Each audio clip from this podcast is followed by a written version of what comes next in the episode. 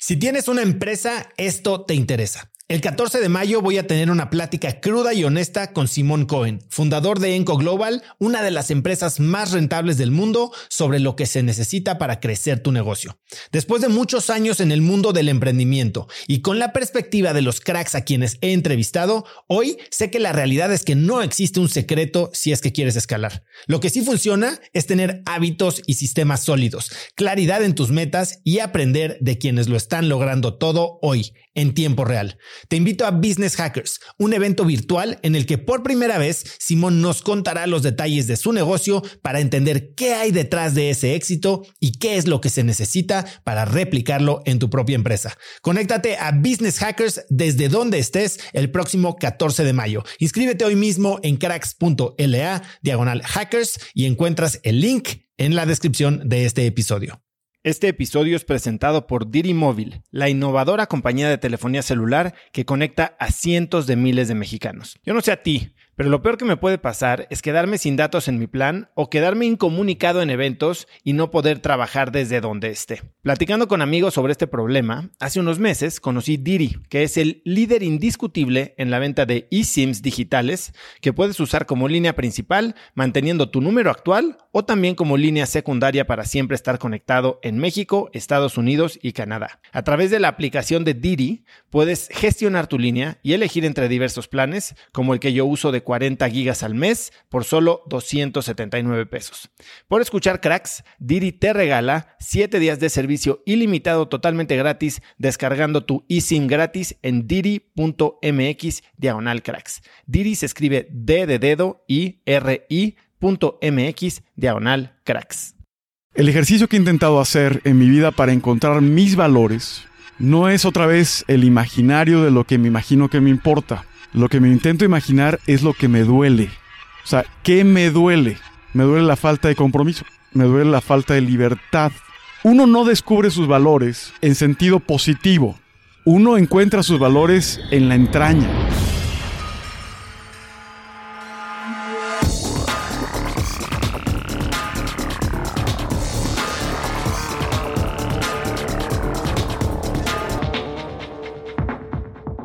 Hola cracks y bienvenidos a un nuevo episodio de Cracks Podcast. Yo soy Osotrava y entrevisto a las mentes más brillantes para dejarte algo único y práctico que puedas usar en tu vida diaria. Hoy tengo un episodio diferente, voy a hacer una introducción muy corta porque este es un episodio que grabé en vivo durante el aniversario, el primer aniversario de Cracks Podcast. Tengo como invitado a Eberto Taracena, mi inversionista, mentor y amigo. Pero bueno, sin más, los dejo con esta entrevista en vivo con Eberto Taracena.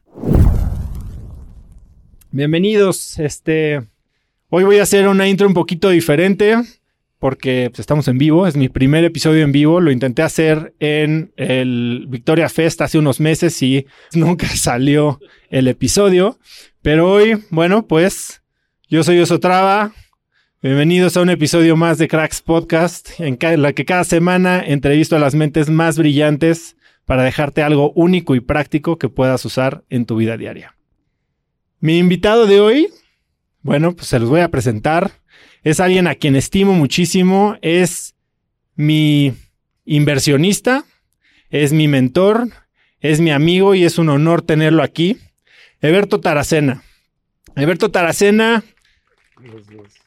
es eh, un emprendedor de los de, veras, eh, Eberto ha fundado y dirigido diversos emprendimientos en Internet. En el 2000, hace ya varios años, creó el portal de compraventa de inmuebles metroscúbicos.com, que después vendió eh, por una buena lana a Time Inc. en 2007. En 2010 fundó Invent Media, empresa de medios digitales que en el 2016 se transformó en imagen digital. En su sociedad con el grupo Imagen se convirtió también en director general de la tercera cadena de, televisión nacional en México, que es Imagen Televisión. Y en 2014, Eberto fundó Capital Invent, un fondo de capital de riesgo emprendedor, cuya misión es crear prosperidad en México a través de emprendedores excepcionales. Eberto es licenciado en Economía del ITAM, tiene una maestría en Políticas Públicas por el Harvard Kennedy School y ha sido profesor del ITAM y del Colegio de México. Como lo dije, Eberto eh, fue nuestro primer inversionista institucional en Instafit. Lo conozco desde 2010.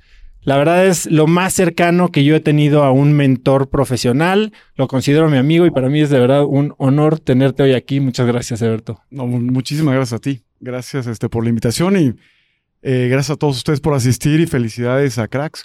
Gran logro, gran logro. Ahí va, la verdad es que estoy muy contento. Pero bueno, vamos a arrancarnos. Y esta plática creo que va a ser diferente a las entrevistas y tal vez las conferencias que has dado porque te conozco un poquito más. Y, y bueno, en una de las pláticas que más recuerdo que tuvimos tú y yo, tú me comentaste que eras un introvertido, que es algo que tal vez solo la gente que te conoce muy bien, incluidos tus socios, saben de ti. ¿Cómo te diste cuenta que eras un introvertido? En el matrimonio, creo. A ver, primero creo que eh, leí un libro que se llama Introverts, que a lo mejor varios de ustedes lo han leído. Susan Kane. Exacto. Y me dio un poco la guía para identificarme. Y la verdad es que más que haberme sentido introvertido toda mi vida, fue una especie de alivio encontrar que mis conductas particulares eh, se asociaban a lo introvertido y que no debía yo pelear con eso.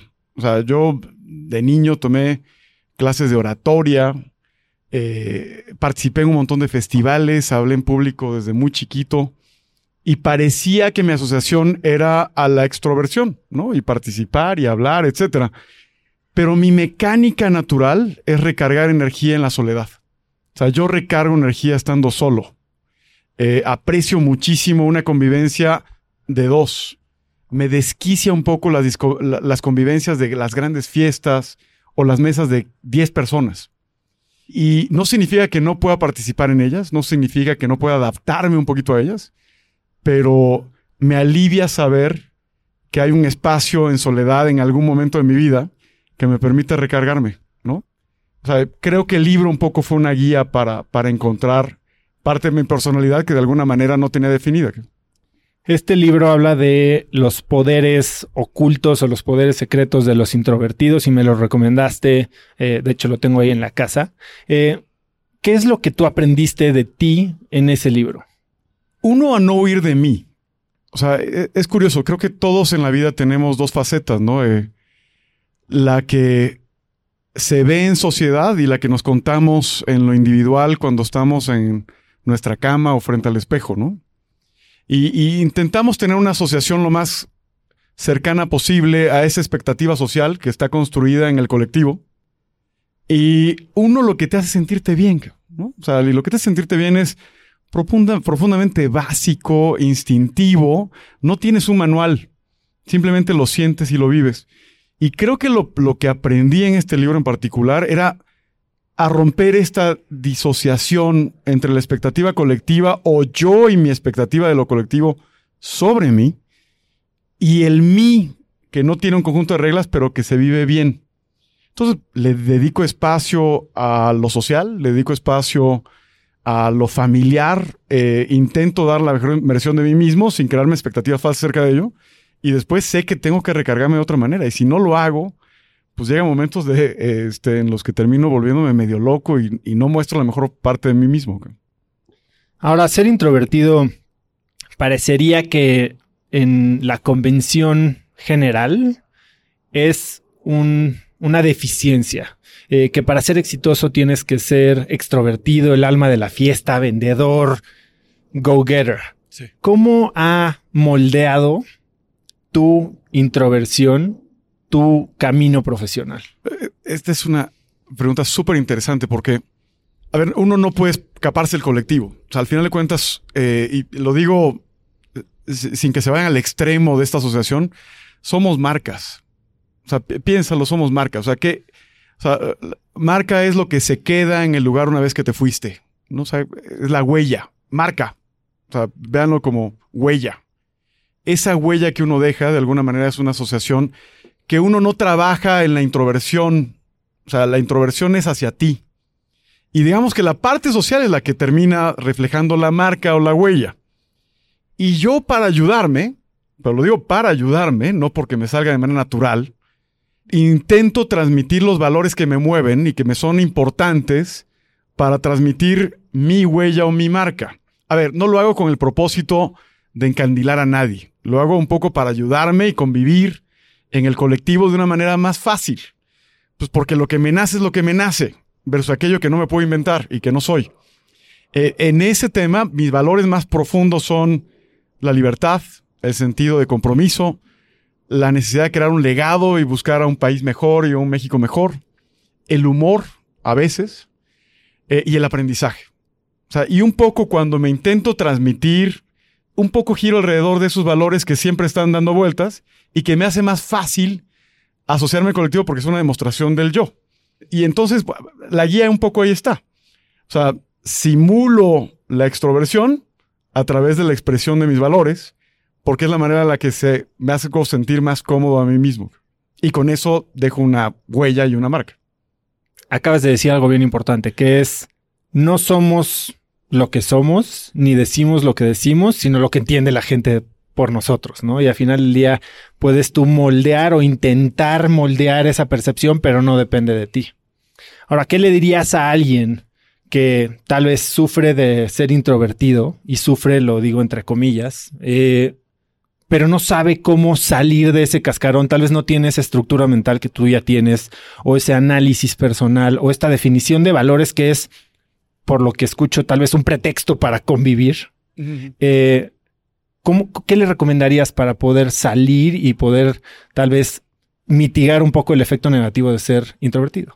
mi, terapeuta me dijo algo, mi terapeuta, ¿eh? o sea, ya, llegando a ese nivel, me dijo, uno no solamente son sus valores, lo que a uno le importa y que vale para ti mismo, sino también la manera en la que los representas, o sea, la manera en la que los vives y los demuestras. O sea, una demostración de tus valores no, no puede hacerte daño. Y creo que la manera en la que concilio esto y la manera en la que, digamos, un introvertido se puede sentir menos cómodo en lo colectivo es haciendo una demostración profunda de uno mismo. No, no lo que uno no es. O sea, como dices tú, el colectivo puede. O sea, es una especie de imaginario acerca de lo que está viendo en esta charla o lo que espera de mí o de ti. Uno no puede preocuparse por eso. O sea, sería una locura este, tratarlo de controlar. Pero lo que sí puedes hacer es conocer lo que vale para ti y demostrarlo en cada espacio sin forzarlo, cabrón. Y lo que sí creo que tenemos que hacer, y, es una obligación creo que del introvertido, es no ocultar esos valores. O sea, de alguna manera tienes que demostrarlos, porque el hecho de demostrarlos y vivirlos es una parte del alimento que te energetiza como introvertido. Bueno, no solo de, tú hablabas de tu terapeuta, pero yo hoy hablaba con mi coach, que es slash terapeuta, slash hombro para llorar, slash lo que tú quieras. Eh, y justo hablábamos de eso, ¿no? Eh, cómo los hábitos no pueden ser asimilados o no pueden perpetuarse si no son una reflexión de tu identidad. Y tu identidad es simplemente una expresión de tus valores. Así es. Eh, hace poco hablaba yo en un video que subí a Instagram de cómo puedes tomar decisiones con información carente y con tal velocidad y no solo decisiones simples, sino decisiones que, con las que te tienes que comprometer, que si las tomas a medias no te vas a comprometer y entonces no vas a tener los resultados que esperas. ¿Y cómo lo puedes hacer tan frecuentemente si no cuentas con información perfecta? Bueno, la mejor manera para hacerlo, creo yo, es si estás acostumbrado a tomar decisiones que se alinean con tus valores más fundamentales, entonces siempre vas a estar bien con el resultado, porque nunca va a ir en contra de quien en realidad tú eres, ¿no? Ahora, sí, sí hay un tema ahí bien interesante que en esta expresión de valores, y, ojo, eh, cuando hablamos de valores, el ejercicio que he intentado hacer en mi vida para encontrar mis valores no es otra vez el imaginario de lo que me imagino que me importa. Lo que me intento imaginar es lo que me duele. O sea, ¿qué me duele? Me duele la falta de compromiso. Me duele la falta de libertad. Cuando yo siento que no le voy a cumplir a alguien, no duermo. O sea, me, crean unas brutalidades en términos de ansiedad. Uno no descubre sus valores otra vez en sentido positivo. O sea, estos son mis valores porque me gustaría que fueran mis valores. Uno encuentra sus valores en la entraña, en el intestino, lo que, lo que hace que se te retuerzan las tripas tiene que ver con un valor afectado que sí importa. uno los expresa después. O sea, me importa el compromiso, el legado, el sentido de dejar un México mejor, la honorabilidad me importa. Y, sobre esos temas vivo porque han sido afectados en algún momento de mi vida. Pero también cuando alguien los afecta enfrente de mí, no necesariamente sale la mejor parte de mí. E, entiendo perfecto lo que estás diciendo y justo es una perfecta entrada a mi siguiente tema. En esta plática, o no sé si fue esa o, la de después, uno de los ejercicios que me recomendaste y me mandaste es este ejercicio de definir tus valores. Y es un ejercicio que se incluye en el libro Bury My Heart at Conference Room B de eh, Stan Slap. Y es este ejercicio en el que vas de 50 valores a 10 y a 3. ¿Cómo, cómo llegaste a ese libro? Eh, ¿De ese libro y de ese ejercicio llegaste a tus valores? Sí. O sea, a ver, llego mis valores y, llego a mis valores cada dos, tres años, ¿eh? O sea, ningún valor es fijo. O sea, el valor de, los valores de Berto eh, en la soltería eran distintos que los valores de Berto cuando nació su hija. Eh, y los valores de Berto a los 47 son distintos que los valores. A ver, me importa lo mismo, no me importa con la misma jerarquía. Y es totalmente normal. Uno va cambiando las jerarquías de importancia en función de elementos importantes de tu vida. Y llegué ahí, como he llegado casi siempre, echándole la culpa a alguien más. Eh, creo que los pasos más importantes de mi vida los he encontrado cuando le echo la culpa a alguien. Entonces, yo siempre estuve muy preocupado por cómo desarrollar a la gente que contrato en mis emprendimientos. Y este era un libro de recursos humanos. Un poco lo que estaba buscando es cómo crear cultura laboral. Y, uno empieza a hacer conexiones alrededor de estos problemas en metros cúbicos. Y, uno empieza a hacer conexiones alrededor de estas problemáticas y te das cuenta que una empresa, me caga llamarle emprendimiento, fíjate, prefiero llamarles compañías. ¿Cuál es la diferencia? Eh, emprendimiento no sé qué significa, y en cambio compañía es estar junto a alguien. Y compañía es estar junto a alguien. O sea, al final cuando uno crea una empresa está en compañía. Eh, y, esta lógica un poco la hemos perdido. Al final, cuando tú construyes una empresa, lo que estás construyendo es un colectivo de gente que comparte ciertas cosas. ¿Qué crees que compartes? Mayoritariamente valores. La guía son los valores del emprendedor. Los complementos son los valores de los empleados claves. O sea, no todo lo que hace y activa mis, las empresas en las que he estado y he trabajado o he fundado son mis valores. Mis valores han sido la guía de la misión que creo, de la gente que contrato, pero también lo complemento con otros valores que no necesariamente están fuertes en mi jerarquía y eso me hace estar en compañía. No son, nadie en mi empresa es un clon de los valores de Berto. Muchos están porque compartimos dos, tres valores relevantes, pero probablemente porque divergemos en dos, tres valores relevantes. Y eso crea la compañía. Entonces, el libro lo encontré pensando que iba a mejorar a un tercero cuando realmente pues terminé aprendiendo más yo. Hablaba con Gastón Parisier, que es otro emprendedor argentino, y él me decía que, y no, no lo hablaba tal vez de su equipo en general, pero me lo decía de los socios, y que él tenía tres Cs para elegir un socio, y era compatibilidad de caracteres, comunión de valores y complementariedad de habilidades. Y creo que sí, la comunión eh, de, de valores es crucial, porque si eres alguien que no, no, no ve al mismo nivel o no ve ojo a ojo en cosas tan importantes como la ética o la disciplina o la familia o el amor o la amistad o la lealtad, entonces es muy difícil que esta compañía prospere, ¿no? Ahorita me dijiste cuáles eran tus valores. Yo ayer volví a hacer el ejercicio y, sí me costó trabajo, pero llegué a que mis valores son familia, aventura y salud. Y, justo ahorita tocaste un punto que no me había dado cuenta tan, tan claramente, que es, te das cuenta que tus valores, o cuáles son tus valores cuando los ves atacados, cuando ves que los puedes perder o cuando ves a alguien comportarse en contra de ellos. ¿Tú alguna vez sentiste alguno de estos valores atacados? A ver, los siento permanentemente. Cuéntame alguna vez. Te voy a decir, de las peores y de las últimas que acabo de sentir es, y estas terrible, bueno, cuando estás dialogando de vida, no hablo de un, tema tan técnico, ni mucho menos con tus hijos. Tus hijos cuando empiezan a tener más de 10, 11 años, empiezan a retar. Y el ejercicio de retar pues son mis hijos. O sea, yo amo la libertad y es uno de los valores más importantes. Imagínate si medianamente eso está en mis hijos, los retos que eso representa. Entonces, un hijo naturalmente, cuando está dando el paso de la infancia a la adolescencia, está buscando esta independencia desesperada. Y esa independencia desesperada es en contra tuya. O sea, tú eres el, el, actor de su dependencia. Eres el enemigo a vencer, eh, es horrible. Imagínate un papá que vive en pañales, olía caca, etcétera.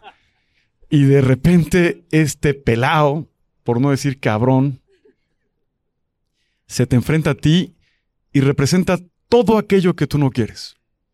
Como un evento de independencia, no es un evento de maldad, o sea, no es un evento eh, necesariamente espontáneo, no es eh, la cruz con la que va a vivir el resto de su vida, simplemente lo hacen porque son niños y se tienen que independizar de ti. Entonces, con mis hijos, pues de repente tengo estos diálogos, para mí la sencillez es un valor importante. Y de repente a mis hijos están más curiosos acerca de marcas, eh, de lo que la gente usa, de cómo se viste la gente, ahorita chavitos de 11 años son objetos de un marketing bestial. Imagínate la plática en donde, oye, yo me quiero comprar esto, papá, con el dinero que me regaló mi abuela, y yo en mi posición de, no, mi amor, esas decisiones las decido todavía yo, hasta que llegue el momento y tienes que confiar en mí. No, papá, pero ta, ta, ta, ta, ta, y escalando y escalando y escalando, hasta que terminas poniendo brutalmente rabioso enfrente de un mocoso de 10 años.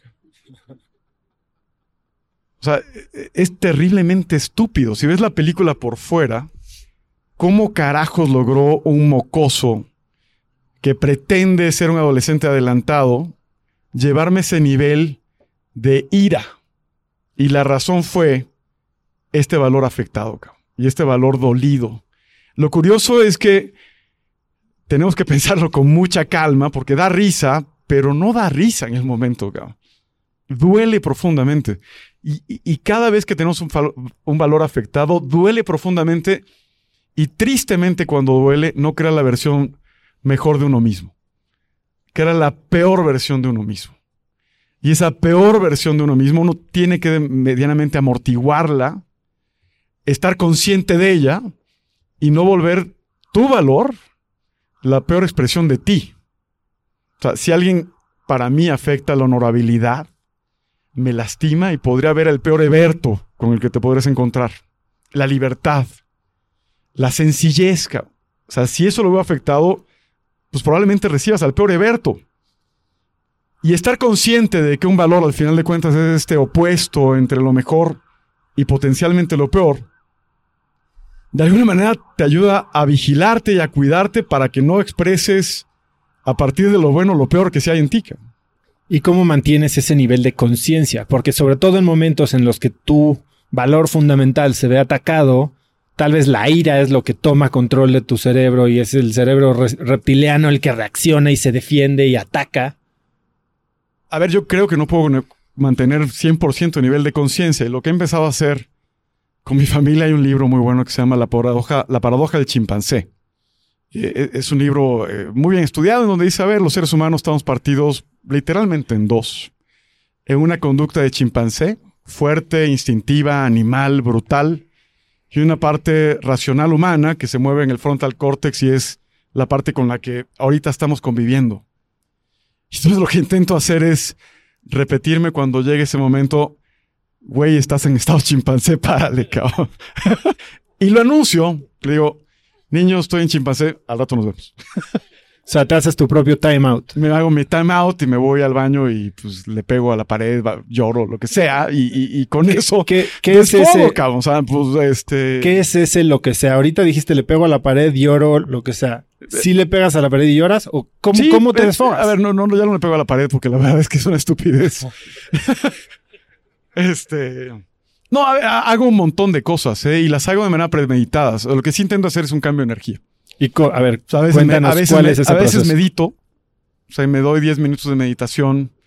¿Usas algún tipo de guía, aplicación? Una aplicación, utilizo Calm, ¿no? Y eh, me guía un poco en el proceso. Y a veces incluso lloro. O sea, ¿por qué no ponerte enfrente al espejo y ver toda tu humanidad, sencillez eh, inocencia rendida hacia tus incapacidades, ¿no? Y, me lo propongo y, eso me cambia el nivel de energía, ¿no? Eh, al principio lo hacía como un accidente, como parte del viaje. Yo de repente, si estoy muy colmado, en particular los temas familiares sí son más complejos, lo hago, o sea, de manera espontánea, en soledad, intentando cambiar un poco la energía con la que me estoy moviendo. Y, me ha funcionado.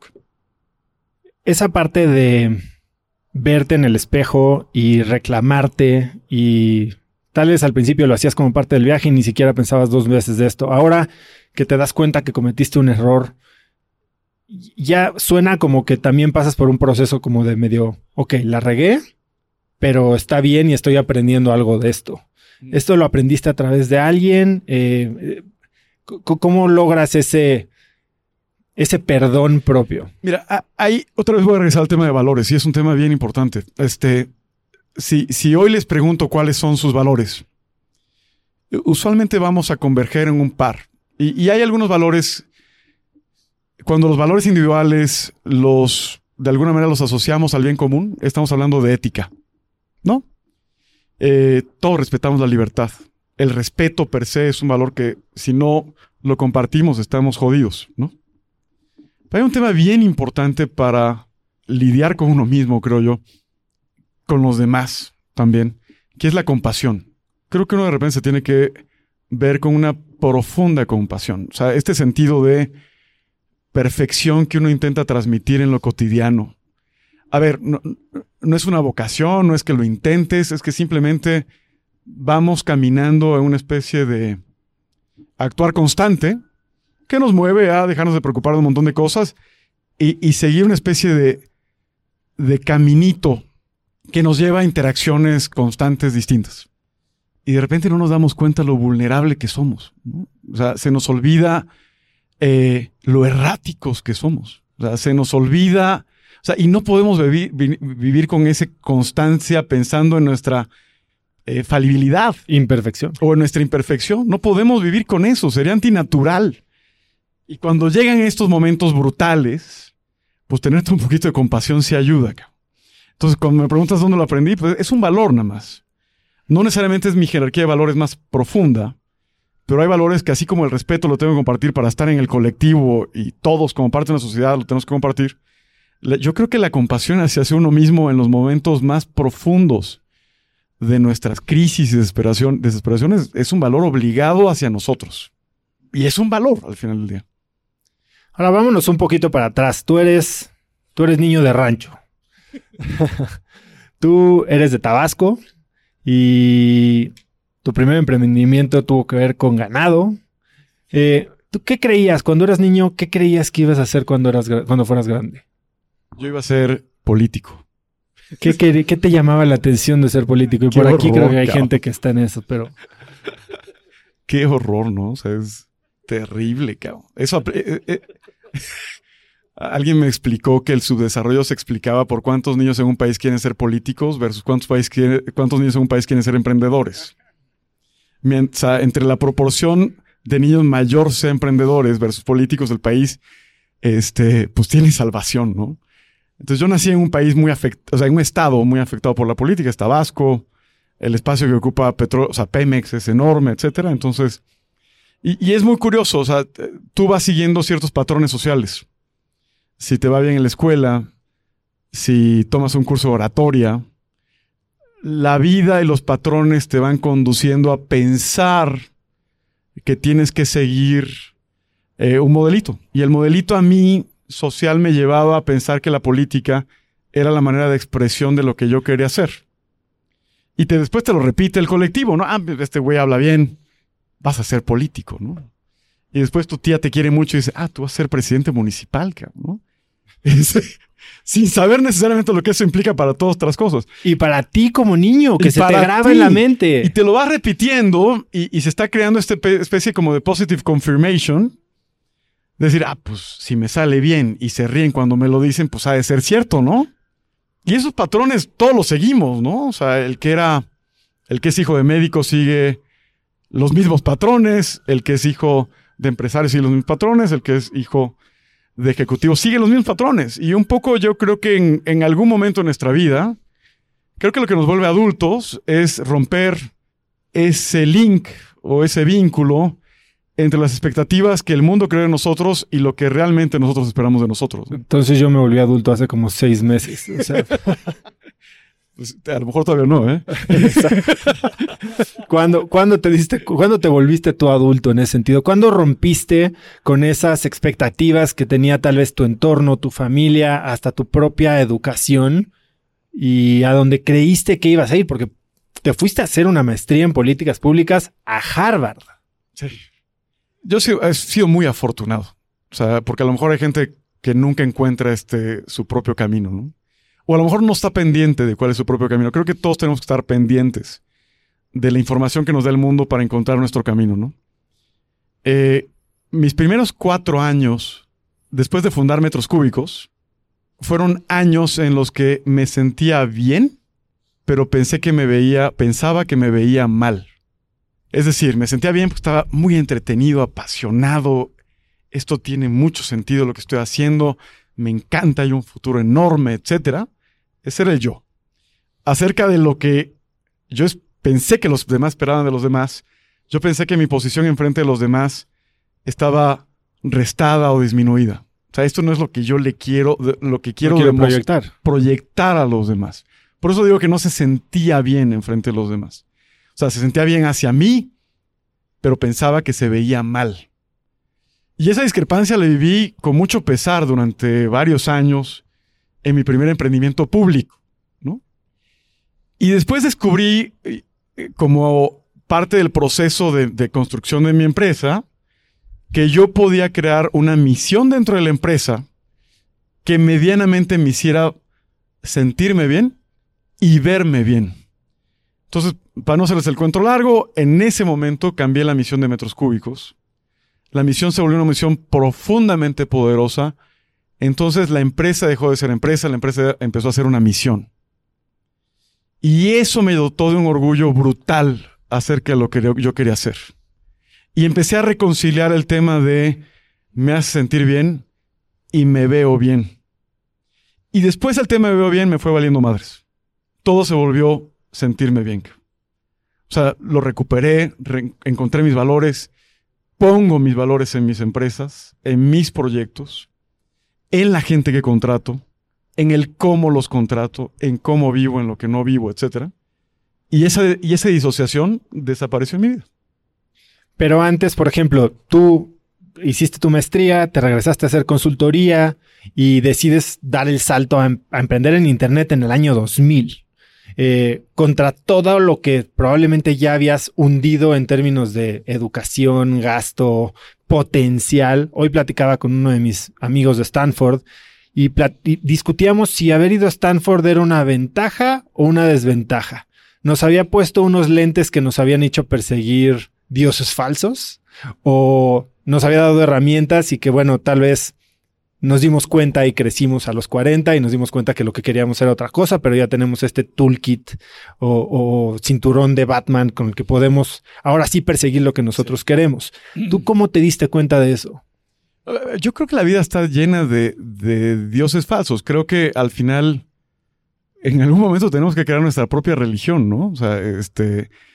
Y, y creo que el paso más importante sí fue la construcción de la misión de mi empresa.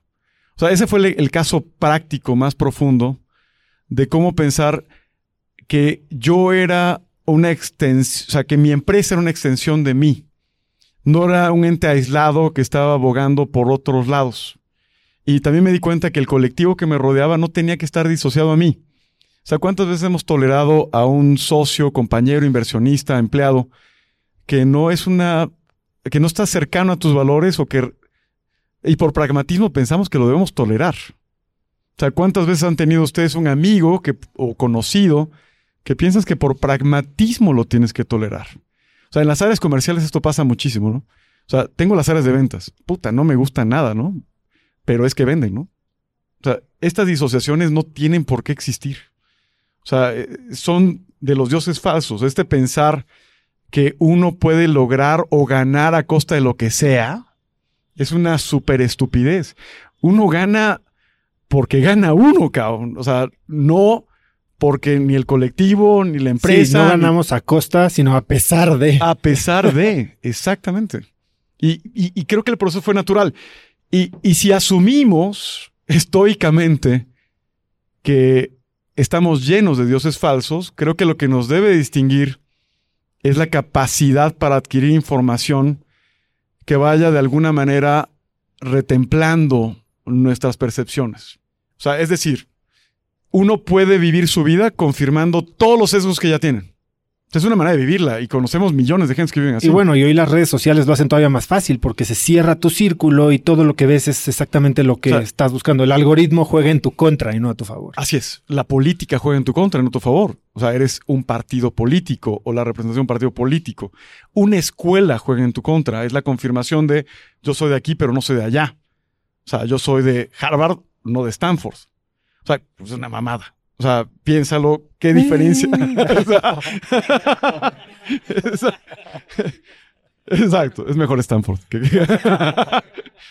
y esa cantidad de dioses falsos son una repetición de, sesgos de confirmación que vivimos todos los días. Y, y, cuántas veces nos acostumbramos a repetirnos solo lo que nos gusta. O sea, somos como una especie de piedra arriba de la montaña que eh, el aire la lleva hacia abajo, hacia abajo, hacia abajo y pensar que corregir el camino es imposible porque romper la incomodidad de la bajada es una tontería.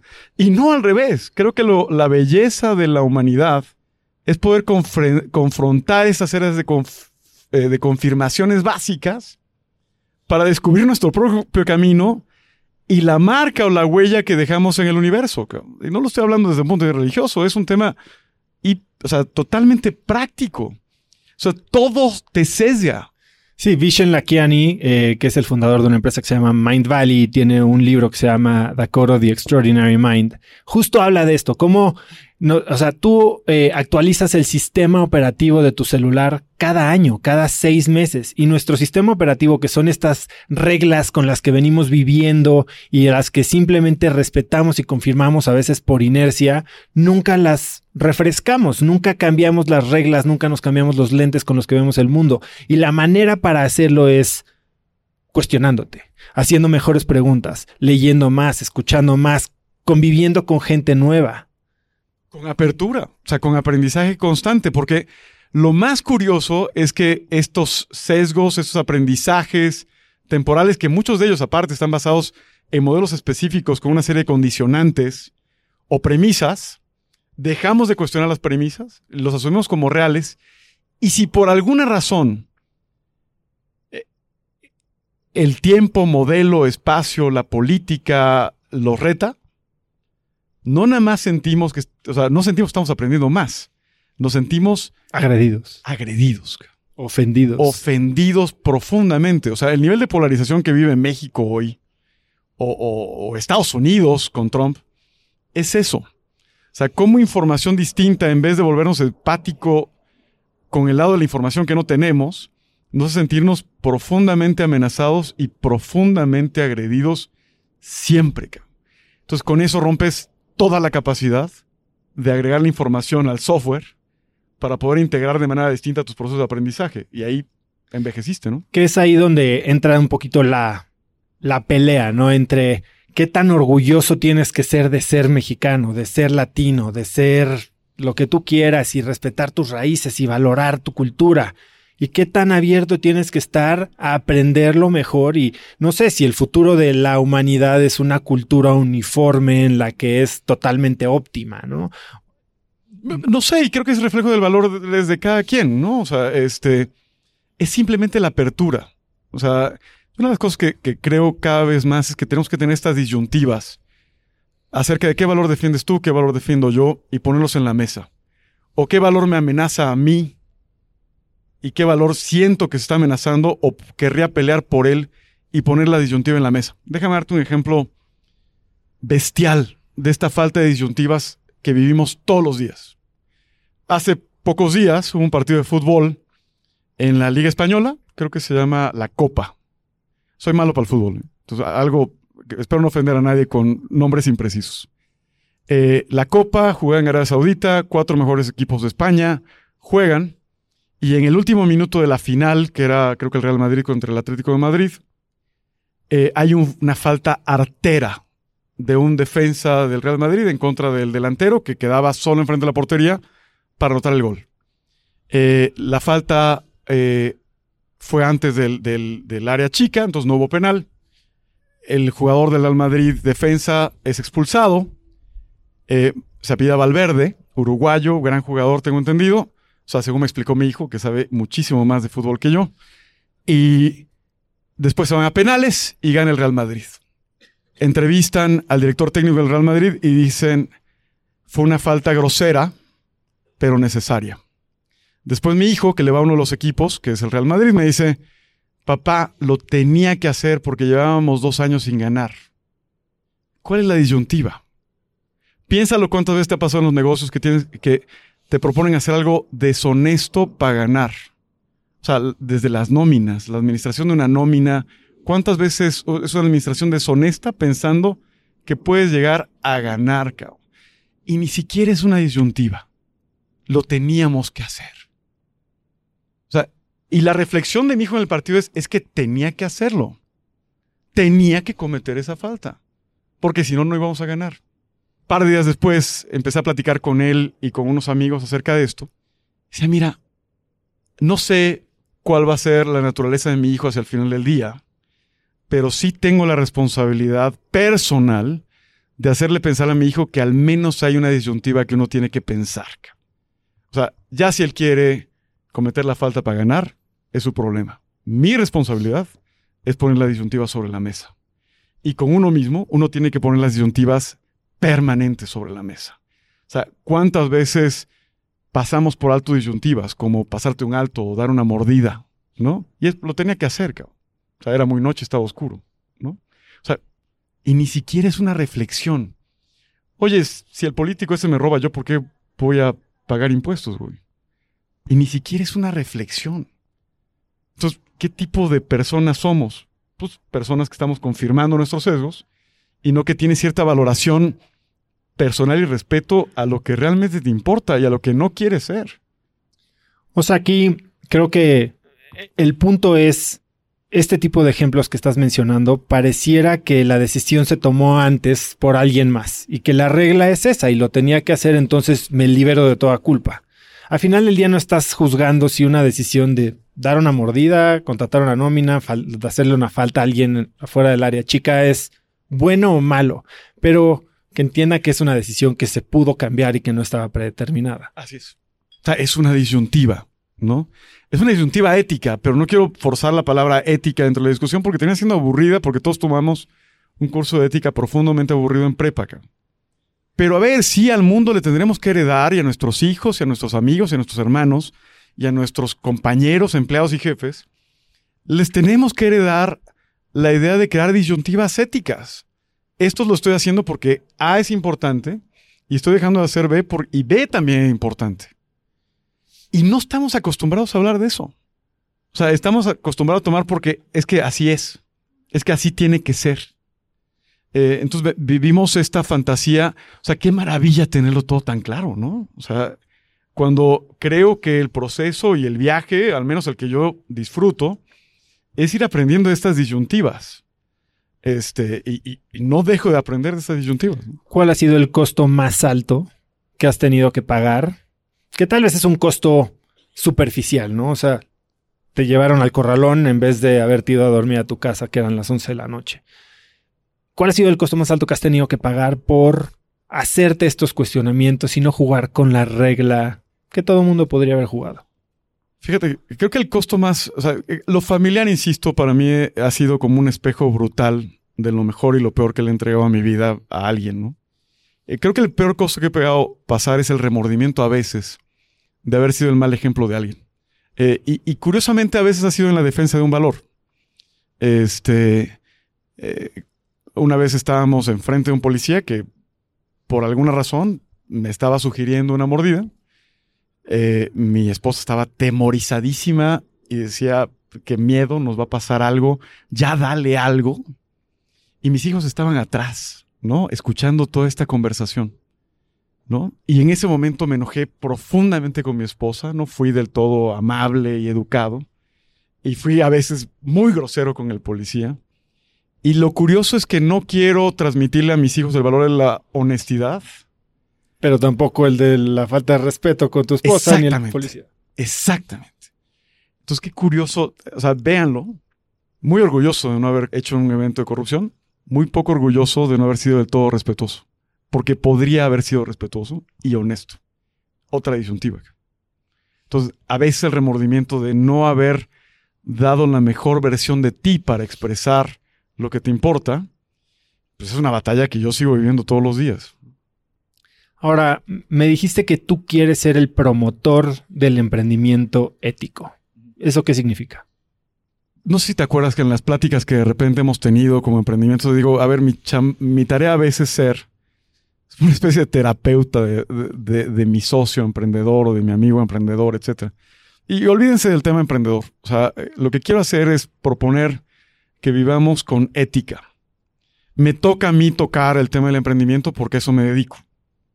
O sea, ahora mi misión en el fondo, todavía la estoy intentando cambiar, pero es apoyar y promover el emprendimiento ético para crear un mundo mejor. Y básicamente lo que estoy intentando decir es, platiquemos acerca de estas disyuntivas en tu negocio. O sea, cualquier decisión que uno toma con información distinta está cargada de disyuntivas. O sea, ¿cuántas veces un emprendedor presenta la figura, la fotografía A y oculta la fotografía B? ¿Cuántas veces el inversionista... Unos le llamarían ventas, ¿no? Exacto. Está al proceso de vender o de buscar, uno hace ciertas cosas, pero oculta otras. Yo lo que estoy diciendo, a ver, es normal que de alguna manera pongamos nuestra mejor cara hacia ciertas condiciones. El tema es que hay que tenerlo claro, hay que tener la solvencia para transparentarlo. Y lo que yo valoro al final del día son relaciones como la que tengo contigo, en donde la relación es transparente, ¿no? En donde las disyuntivas y lo que te duele o te ha dolido de mí me lo has expresado. Y las maneras en que te puedo ayudar lo transparentamos a través de temas muy claros. A eso le llamo el emprendimiento ético. Es el emprendimiento que más allá de pensar en ganar, crea un viaje divertido eh, en donde decimos las cosas que se tienen que decir a través del respeto y eso nos permite construir una relación más sólida, pero con el tiempo también empresas más exitosas. ¿Y hoy cuál es el reto más grande al que te has enfrentado al tener que invertir o que tu éxito como inversionista dependa de tal vez subirte al tren de alguien que está vendiendo una historia con el fin de pasar la papa caliente, ¿no? Que es lo que muchas empresas parecen estar haciendo ahora, ¿no? No importa tu negocio, si tu siguiente ronda es más alta, tú dale. A ver, yo te diría que lo, que a veces me frustra profundamente de, estar en el mercado del emprendimiento e invertir en emprendedores es que tú no conoces la conducta profunda de un emprendedor al invertir en el emprendedor al emprendedor yo lo he terminado conociendo a lo largo del tiempo. O sea, digamos a los 6, 7, 9, 12 meses de tener una relación, si no constante, al menos frecuente con un emprendedor, empiezas a entender el tipo de relación que puedes crear de largo plazo y la manera en la que puedes, de alguna manera, influenciar y ser influenciado por esta plática. El tema es que durante ese tiempo te puedes topar con eventos profundamente desafortunados. O sea, gente que, por más honesto y transparente que busque ser, por más amable, a lo mejor siempre te está buscando ocultar algo, o está pidiéndote que no le estorbes, o, te prefiere hacer de lado, y entonces este relacionamiento pues termina no dándose, ¿no? Este, entonces, de todas las empresas que invertimos, invertimos con una gran incertidumbre acerca de cuál es el resultado, no nada más financiero, sino el resultado de la conversación ética que existirá entre empresa y fondo, ¿no? Sí, bueno, a ver, tú y yo nos conocimos en 2010 cuando fuiste panelista de mi primera empresa para entrar a Endeavor. Después, en 2013, antes inclusive de que existiera Capital Invent, invirtieron con Invent Media, por decirlo así, en Instafit cuando solo teníamos una presentación de PowerPoint. Fueron los primeros, después de Mike, que aquí está, que fue nuestro primer cheque, eh, entraste tú con el fondo, bueno, con lo que sería el fondo. Eh, a lo largo de los seis años o seis años y cacho que han seguido, nos negaste inversión, nos volviste a invertir, claramente no eres ni, bueno, el fondo no tiene ni la estructura, ni tú eres la misma persona, ni el mismo inversionista que eras hace nueve años que nos conocimos. ¿Qué es lo que has aprendido y qué es lo que ha cambiado en ti en este trayecto como inversionista, vamos a decirlo? Lo primero es que dejé de ver el mundo de las inversiones como una oportunidad y lo volví mi misión de vida. O sea, como te decía, la misión de Invent Capital ahora es apoyar y promover el emprendimiento ético para hacer un mundo mejor. Antes yo invertía pensando en encontrarme emprendedores en la siguiente generación de emprendedores, emprendedores más jóvenes que yo, que tenían algo que demostrar al mundo y que estaban vinculados a una misión, ¿no? O sea, era como... Entonces lo, lo hice de manera oportunística. ¿Sí? Grandes emprendedores, llega Oso, Gran Pitch. Oso es un reflejo de sus valores y de su empresa. Esta es la empresa y ahí te va. Y hasta ahí llegaba un poco tal. Te ofrecía mi ayuda, nos veíamos con cierta frecuencia o nos dejábamos de ver con cierta frecuencia. Y ese era el modelito. Ahora no me siento mucho más aliado al fondo, del que soy socio, pero tengo más socios, eh, pensando que es una herramienta para hacer un mundo mejor, cabrón. Entonces, mi, mi, tema no se acaba en el fondo, por eso le puse apoyamos y promovemos el emprendimiento ético. O sea, mi vida no debería sujetarse a poder invertir en 20, 30 o 40 o 100 empresas más. O sea, sería un impacto terriblemente pobre, ¿no? O sea, lo que quiero pensar es que en algún momento puedo influenciar a un chavo de prepa y pensar que no tiene que ser político porque su ecosistema se lo dijo, o ranchero porque su ecosistema se lo dijo, sino que puede optar por crear valor a partir de lo que más le importa y dentro de ello entrar en un proceso de reconstrucción de uno mismo. Entonces, ese vínculo yo no lo tenía cuando te invertí como fondo. Hoy sí. O sea, siento que lo que quiero hacer y en esta, digamos, parte de, de mi proyecto, donde ya no estoy empezando una empresa desde cero, donde las mecánicas son distintas, eh, la problemática es totalmente distinta, ya hoy me siento profundamente más vinculado con la lógica de invertir, pensando que ya mi misión de vida también está asociada al fondo. Pero ahora, bueno, en esta nueva época de, o etapa de inversionista también te has llevado varias sorpresas. O sea, a ver, vamos a llegar a eso un poco, pero tú has tenido una de las carreras más, yo creo que eres de los pocos que han completado el círculo, ¿no? Empezaste con tus emprendimientos de joven, hiciste una empresa de internet, vendiste, te fuiste asociado pero dentro de una estructura, después fuiste un alto ejecutivo de una cadena de televisión ya con una chamba formal, muy cómoda, un muy alto perfil, dejas todo, ahora vas a a invertir, a volver a, emprender, pensando que tal vez iba a ser más fácil de lo que ha sido, ¿no? ¿Qué, sorpresas te has llevado? Porque, pues, entiendo que te has topado con varias paredes en esto que parecía ya estar armado. Fíjate que no, o sea, este, cada nuevo emprendimiento, y lo dijo suspirando, cada nuevo emprendimiento o cada nuevo presupuesto para los que están emprendiendo o cada nuevo reto a futuro, es un nuevo comenzar y lo que te trajo aquí no necesariamente te va a llevar allá, ¿no? O sea, hay un libro también muy bueno que se llama What Brought You Here Won't Get You There y es, creo que si, de algún, si algo he aprendido en esta naturaleza de haber emprendido varios proyectos, es que los nuevos proyectos los enfrento con más humildad que nunca. O sea, ¿puedo fracasar en este nuevo proyecto? Sí. O sea, sí, sí puedo fracasar. Es, es una opción, ¿eh? no me la, ni me lamento, ni me, ni me preocupa, ni me da ansias, ni me quita el sueño. Pero es una opción. ¿Soy el mejor fondeador de mi propio fondo? Tampoco sé. Estaré, sea, tengo que buscar inversionistas para invertir a través de mí en terceros.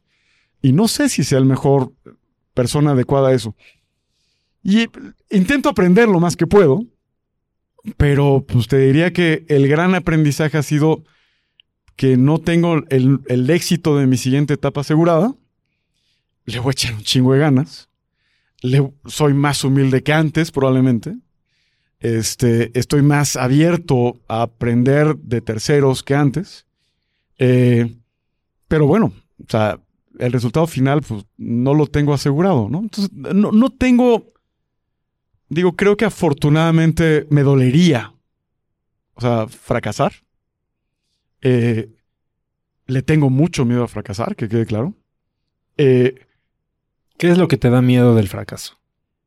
no cumplir mi misión, cabrón. O sea, imagínate qué chingón que yo logre hacer un fondo que de manera constante cambie la manera en la que se percibe el emprendimiento en México. O sea, poder tocar, insisto, este niño de secundaria en el que yo me reflejo en el rancho X, y poderlo tocar de alguna manera o a través de Oso o a través de un otro emprendedor y reflejar en ellos que hay un mundo que se llama emprendimiento, pero que no es solamente emprender, es emprender con valores. Cabrón. Sea, imagínate que eso lo podamos proyectar a millones de chavos. Dejar eso vacío para mí sería un gran fracaso, cabrón, porque viéndome a futuro y diciendo, no lo logré teniendo 70, 80 años, sería como si una parte de mí no fuera expresada y sí me importa. No sé si lo dije, uno de mis valores más importantes es legado. O sea, sí quiero pensar que dejo un mundo mejor. O sea, y me importa. Entonces le tengo miedo a no alimentarme. O sea, vivir con una frustración de no lo logré. Eh, insisto, no me quita el sueño. Si no sale A, saldrá B, pero de alguna manera con humildad lo estoy intentando enfrentar todos los días. Sí, ahí creo que el amarrar tu legado a un cómo, creo que no sería la mejor manera de verlo. Tú creo que puedes lograr eso que estás buscando lograr de mil maneras diferentes. Igual y terminas regresando a la docencia, por decirlo. Exacto. Ahora, quiero cambiar un poquito de, de, velocidad aquí. Y bueno, regresando a lo que decíamos, tú has tenido ahora sí que todo el ciclo del emprendedor ejecutivo, emprendedor y darle vueltas, pero creo que ha sido muy estratégico. Y mucha gente que escucha el podcast, y aquí me gustaría ver si, si están en la situación, están pensando en un cambio de carrera, ya sea porque por desilusión, ya sea porque cumplieron un ciclo, ya sea porque llegaron a la crisis de lo que sea, eh, pero están viendo cómo saltar y mucha gente cree que para cambiar de una cosa a otra se tiene que cortar por lo sano. Y tú creo que has empalmado un poco las cosas y has hecho las cosas muy inteligentemente al planear tu siguiente movimiento sin perder un poquito la seguridad de lo que ya construiste medio cuando vendiste metros cúbicos, igual y cuando ibas a pasar de Invent a, la televisión y ahora inclusive el fondo lleva corriendo mientras tú estabas haciendo otra cosa. Hablaba con Patrick McGuinness, que es el eh, autor del Emprendedor 10%, y él dice justo lo mismo, no dejes tus cosas, empieza un side business, haz algo que te permita ver si tu pasión o tu visión existe y germínalo hasta que esté listo para saltar, ¿no? ¿Tú, tú cómo piensas en eso? Hace unos días, una amiga mía me decía, ¿sabes que un emprendedor creo que es un psicópata que está dispuesto a hacer todo por cumplir la visión de su empresa? Y no estoy de acuerdo.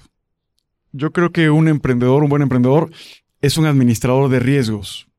O sea, eh, ¿qué significa ser un administrador de riesgos? Sí, sí tenemos una visión de lo que queremos hacer, pero estamos pendientes de todo aquello que nos podría salir mal.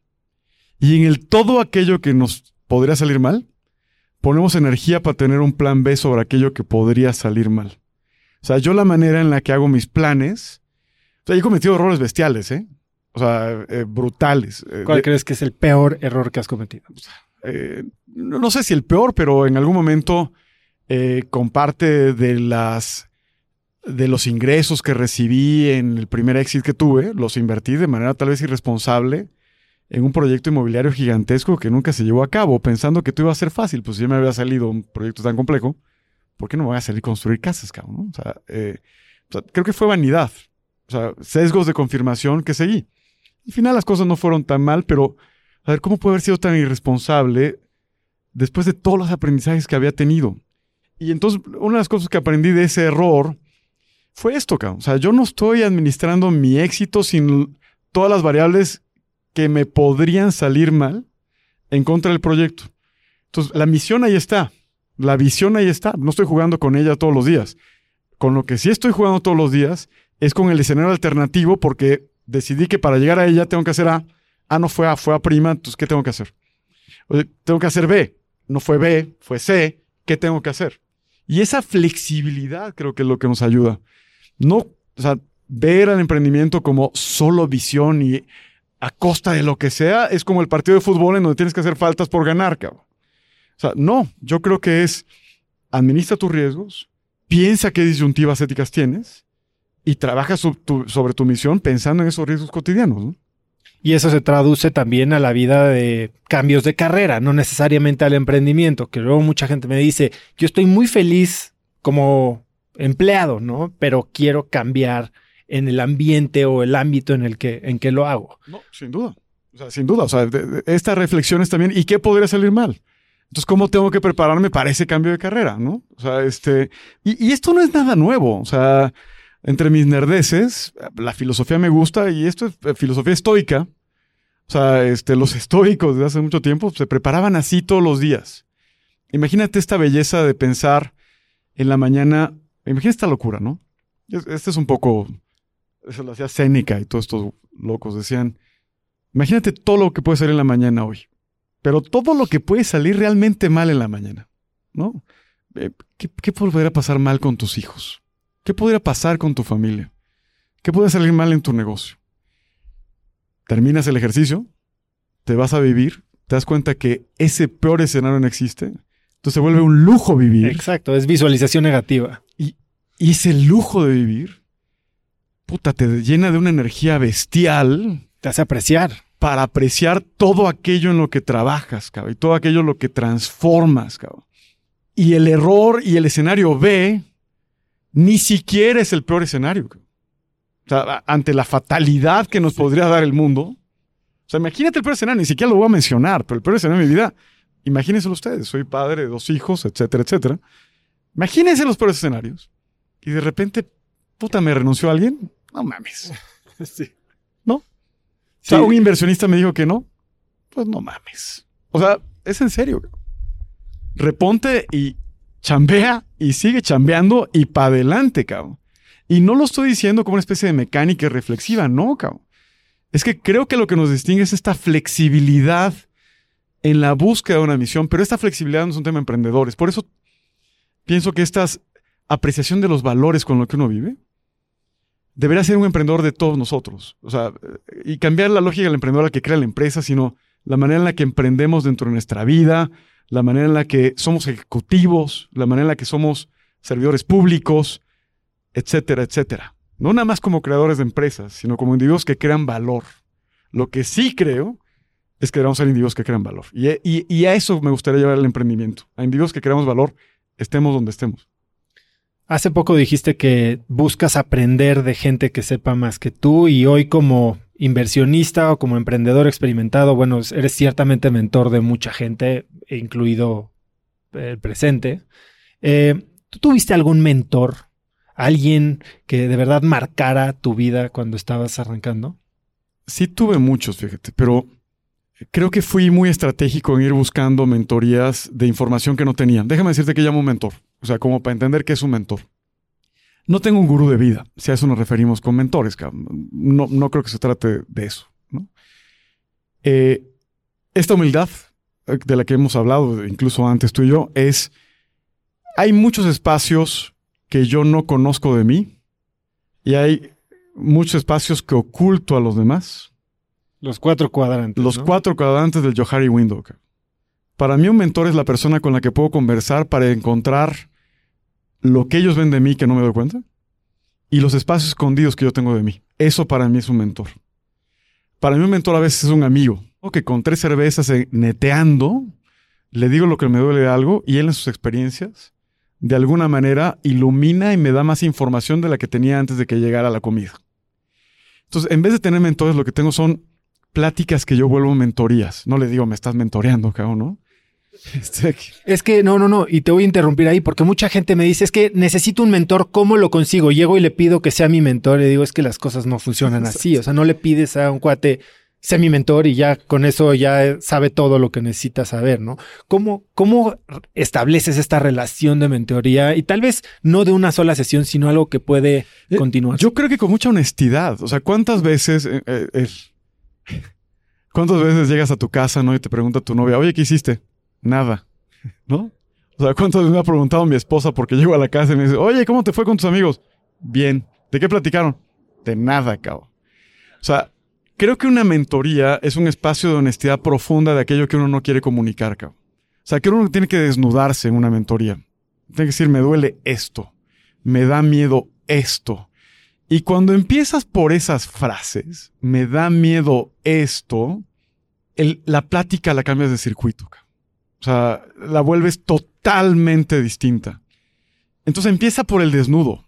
O sea, el desnudo. La vulnerabilidad. La vulnerabilidad. Esto me duele. Esto me da miedo. Esto me enferma. Esto me quita el sueño. Entonces, cuando eso tienes, la mentoría está en todas partes. O sea, está en tu amigo de peda, ¿no? Está en tu esposa, ¿no? Está en tus hijos. Está en tu empleado. Porque algo libera eso de información que de alguna manera te sirve para tú tomar las decisiones finales. Entonces, uno no está buscando memoria, uno que mentorías per se. Yo creo que lo que yo estoy buscando es encontrar información que de alguna manera se me pegue en los circuitos que me permita cambiar el orden de mis decisiones. O sea, el aha moment está en todas partes, no es una mentoría. O sea, tener ese espacio formalista de mentores es hasta un poco de hueva y la verdad es que poca gente lo hace, cabrón. Pero tener en una conversación honesta con tu amigo, con tu amiga, con el emprendedor, con tu invertido, con tu colega, con tu socio, estas pláticas liberan información siempre. Siempre. Qué chingón tener una plática que libera información para tomar mejores decisiones que una plática vacua de pues, cómo está el clima, ¿no? Este, entonces, yo no estoy buscando eventos de mentoría per se, lo que estoy buscando es información que de la manera más honesta, neteando mi vida, neteando, o sea, poniendo las netas de lo que me duele en mi vida, me ayuda a encontrar cosas que de otra manera en, solitario no encontraría. Ahora, hay gente que sí quiere acercarse a tal vez personas con más experiencia en cierto tema o de mayor perfil, que sí busca establecer una relación un poquito más de maestro-aprendiz, ¿no? Y yo lo que les digo es, no llegues a pedirle sé mi mentor, ¿no? Y déjeselo abierto y le das toda la chamba. ¿Cómo establecer una relación con alguien a quien admiras? Hazle una pregunta concreta que te importe. Escúchalo. Y no le pidas, oye, te voy a hablar y te voy a seguir diciendo. Ve, aplica lo que te dijo, ve tu resultado y mándale un mail. Oye, ¿te acuerdas que me dijiste esto? Lo hice y este fue el resultado. Estoy seguro que eso va a abrir la conversación a, a un siguiente paso, ¿no? O sea, creo que hay mucha gente esta gente a la que admiras probablemente no tiene mucho tiempo para dedicarte, pero si te dedica un segundo y ve que le agregaste, que te agregó valor, muy probablemente te vaya a dedicar un minuto y después una hora y después tal vez un día. Totalmente de acuerdo. Bueno, eh, no sé cómo vamos de tiempo, pero quería seguirme con una, una, unas cuantas preguntas que la verdad, pensando en ti, tenía muchas ganas de hacerte. Porque, como te dije, has hecho muchas cosas, ¿no? Y parece que todo lo que te has propuesto lo has logrado. Y hoy tienes un, sueño que quieres lograr y del que tienes miedo al fracaso, al fracaso. Pero, ¿hay algún sueño que tenías y que decidiste abandonar? Cuando fui director de la televisora, quise ser actor de telenovela y no. y no lo logré. Bueno, a mí sí me pusiste en la tele, güey. no, eso es broma. Este. Sí. O sea, creo que es bien interesante. O sea, e, este sueño de participar en política, sí lo dejé. O sea, cuando cuento la historia de Fuchicaca, la política y la madre, ¿no? O sea, este, y qué bueno que la vida me llevó al emprendimiento tal. Eh, en algún momento tengo que reconocer, a ver, uno se compra un tipo de coche con la marca X y piensas que la marca X se vuelve la mejor marca de la vida, ¿no? Te vuelves emprendedor y piensas que es la manera óptima de vivir la vida, cabrón, ¿no? O sea, entonces tenemos ese propio... Te justificas. Te justificas y la confirmación fortalece la decisión y te da riqueza, digamos, en las decisiones siguientes. Pero yo sí abandoné, o sea, cuando digo con burla que abandoné el tema de la política. Yo sí veía en la política, y la sigo viendo, como un espacio de cambio. O sea, como un espacio de transformación, y a eso ya no me voy a dedicar. O sea, no tengo el estómago para hacerlo, y me dolió pensarlo durante una manera profunda de mi vida. Y cuando hablo de mi misión, no estoy no pensando en afectar positivamente a chavos que quieran volverse políticos pensando que son constructores de valor a través del emprendimiento dentro de la política pero ya ya no es mi tarea estar dentro de ella. Y sí me dolió. O sea, fue una etapa a la que le dediqué mucho tiempo en mi vida, muchos sueños, muchos estudios. Me sigue gustando. O sea, una de mis pláticas ociosas termina orientándose muchas veces al tema de entender las dinámicas nacionales, pero es un sueño abandonado. Me dolió, sí, a veces lo veo con un poquito otra vez de compasión acerca del Eberto de los 30 años, ¿no? Y, qué es lo que hubiera sentido por, por, por, por terminar ese sueño. Pero bueno, le tengo que buscar otras rutas para de todas maneras crear el impacto que quiero crear. Hay algo que en esta nueva etapa, hablando tal vez de los últimos 6, 12 meses, hayas aprendido de ti que no esperabas? Eh, yo creo que ah, intento pensar eh, que siempre estoy aprendiendo algo nuevo. O sea, de hecho, uno de mis valores, lo mencioné, es aprendizaje. siempre estoy buscando información que de alguna manera reconecto de manera distinta. Eh, y, siempre hay pequeños trozos de información que reconecto de manera distinta. Eh, uno de los aprendizajes últimos, leyendo un libro de filosofía, aprendí, es que los seres humanos buscamos la simpatía de los demás. Yo siempre me he considerado profundamente independiente. Soy eh, introvertido. Entonces, estos espacios de soledad que te recargan y lo que ya platicamos. Entonces, ir a ver, ¿sí me importan realmente los demás? O sea, ¿sí me importa lo que opinen, lo que vivo, la sonrisa del otro? Y sí me importa. O sea, sí me importa. A lo mejor en alguna etapa de mi vida pensé que no. Entonces, esa simpatía de los demás también me obliga a ser más simpático con los demás. No lo vean como comicidad, sino el, compartir emociones y sentimientos con el otro. Eh, últimamente he estado intentando ser más demostrativo de lo que siento a partir de esto. O sea, si la simpatía de los demás me importa, entonces la simpatía de mí hacia los demás importa. ¿Y cómo pasa cuando de repente eres tan frío y tan estratégico y tan calculador y no demuestras eso, cabrón? Entonces intento ser, y, a ver, lo digo con, con, con mucho respeto a, mis contrapartes, a veces actúo mis emociones, cabrón. Porque pues a lo mejor mi cara no es muy expresiva o muy tal, entonces si, si, si antes saludaba, ahora saludo y sonrío, cabrón. O sea, ese tipo de cosas es un aprendizaje del último mes, cabrón.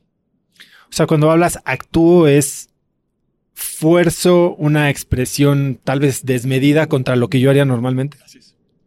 Así es. déjame llamar la acción, no es una hipocresía. No, no, no, es, es así como tu mamá te decía saluda, osito, ¿no? Este, no. Eh, y tú tenías que hacer así para saludar, etcétera, ¿no? Y, no, nada más. O sea, ve a los ojos cuando saludes, ¿no? Estoy con mis hijos. Si vas a saludar, ve a los ojos, ¿no? Y si te vas a referir a los demás, ve a los ojos, ¿no? O sea, muchos niños podrían platicar con, con su contraparte viendo al piso. O sea, hay muchas conductas que uno tiene que reformalizar y repensar y, tienes que crearle músculo, ¿no? Y yo estoy intentando crear músculo a la manera en la que expreso y toco a los demás. Que a lo mejor antes me valía un poquito madres, la va. ¿Y has tenido algo de feedback a raíz de esto? todavía no.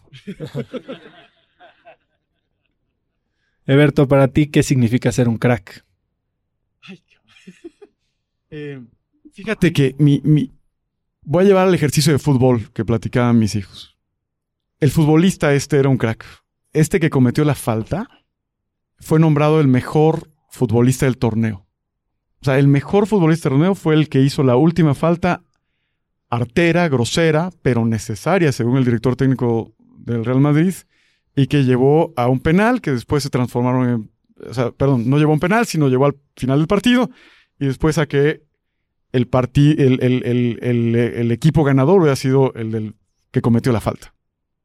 Yo creo que un crack es una persona que hace dos cosas, cabrón. Construye valor, pero con un respeto profundo al bien común.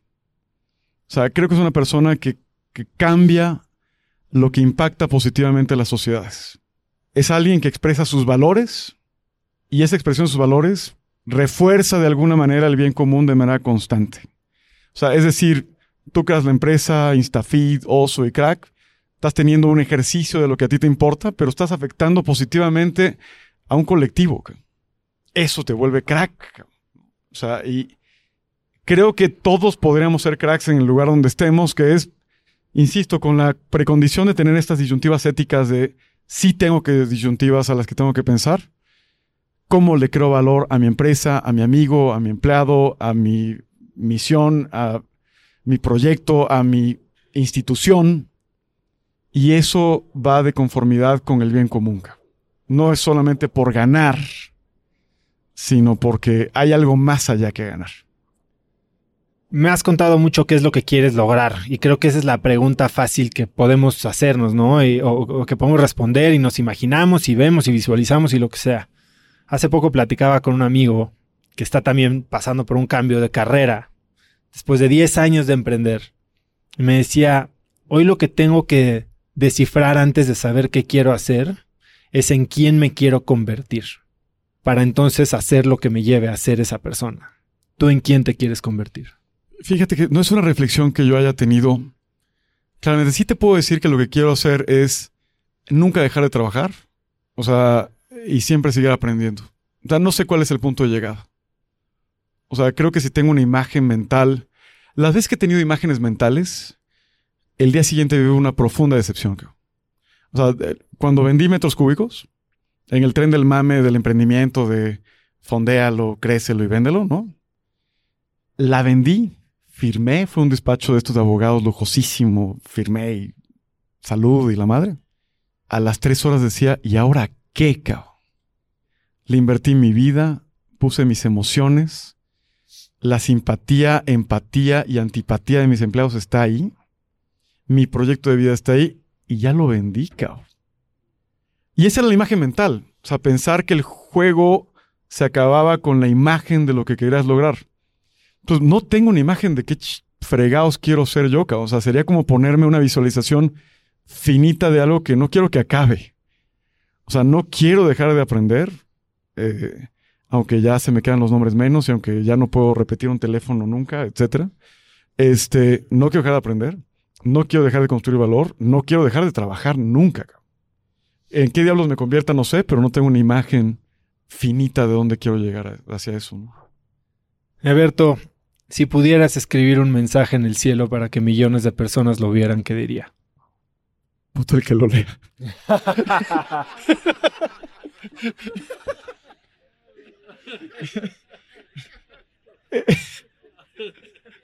en letras chiquititas. eh, no sé, o sea, la verdad es que no, no quiero tener este tipo como de asociaciones acerca de la fantasía, pero sí creo, o sea, que sí podemos hacer un mundo mejor a partir de pensar en un mundo ético. O sea, creo que si pongo en el cielo, vive tu vida de manera ética, les va a dar huevo a todos. Sí me encantaría pensar que nuestros valores en consonancia con el bien común sí crean un mejor mundo acá. Entonces, creo que la frase que yo escribiría le daría hueva a mucha gente. Entonces, eh, prefiero no, prefiero conversarla, platicarla y de alguna manera que ustedes la trasladen en su cotidianidad y decir, pues, la próxima vez que le estés por dar un manotazo a tu hijo, digas, ¿cuál es mi disyuntiva ética? ¿no? Este, creo que ese mundo es el que espero ver.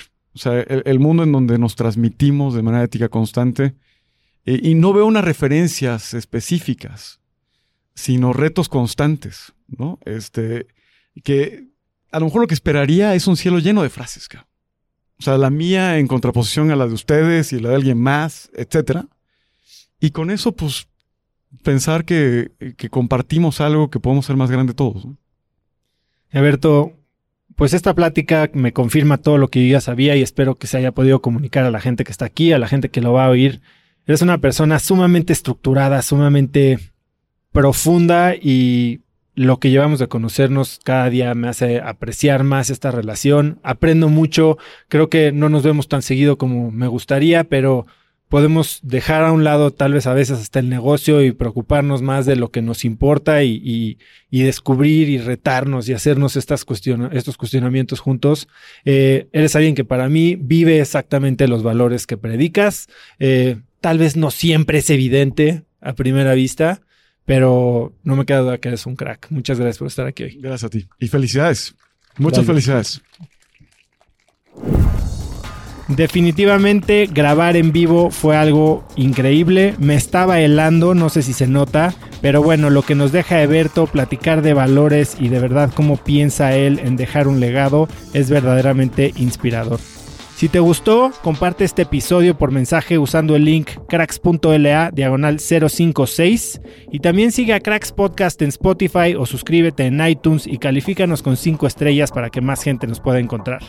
Únete a la lista de espera de mi app de agradecimiento y enfoque Focus Journal en cracks.la diagonal app y pronto te estaré invitando a la prueba privada.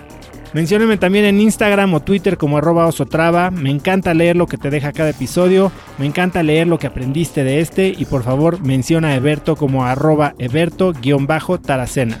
Puedes encontrar links a todo lo que Eberto y yo hablamos hoy en cracks.la diagonal 056.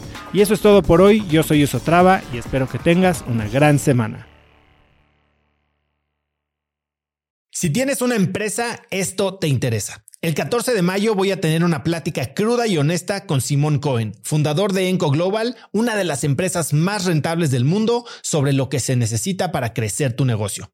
Después de muchos años en el mundo del emprendimiento y con la perspectiva de los cracks a quienes he entrevistado, hoy sé que la realidad es que no existe un secreto si es que quieres escalar. Lo que sí funciona es tener hábitos y sistemas sólidos, claridad en tus metas y aprender de quienes lo están logrando todo hoy, en tiempo real. Te invito a Business Hackers, un evento virtual en el que por primera vez Simón nos contará los detalles de su negocio para entender qué hay detrás de ese éxito y qué es lo que se necesita para replicarlo en tu propia empresa. Conéctate a Business Hackers desde donde estés el próximo 14 de mayo. Inscríbete hoy mismo en cracks.la diagonal hackers y encuentras el link en la descripción de este episodio. Este episodio es presentado por Diri Móvil, la innovadora compañía de telefonía celular que conecta a cientos de miles de mexicanos. Yo no sé a ti, pero lo peor que me puede pasar es quedarme sin datos en mi plan o quedarme incomunicado en eventos y no poder trabajar desde donde esté. Platicando con amigos sobre este problema, hace unos meses conocí Diri, que es el líder indiscutible en la venta de eSIMs digitales que puedes usar como línea principal manteniendo tu número actual o también como línea secundaria para siempre estar conectado en México, Estados Unidos y Canadá. A través de la aplicación de Diri puedes gestionar tu línea y elegir entre diversos planes como el que yo uso de 40 gigas al mes por solo 279 pesos. Por escuchar cracks, Diri te regala 7 días de servicio ilimitado totalmente gratis descargando tu eSIM gratis en diri.mx diagonal cracks. Diri se escribe D de dedo R I punto MX diagonal cracks.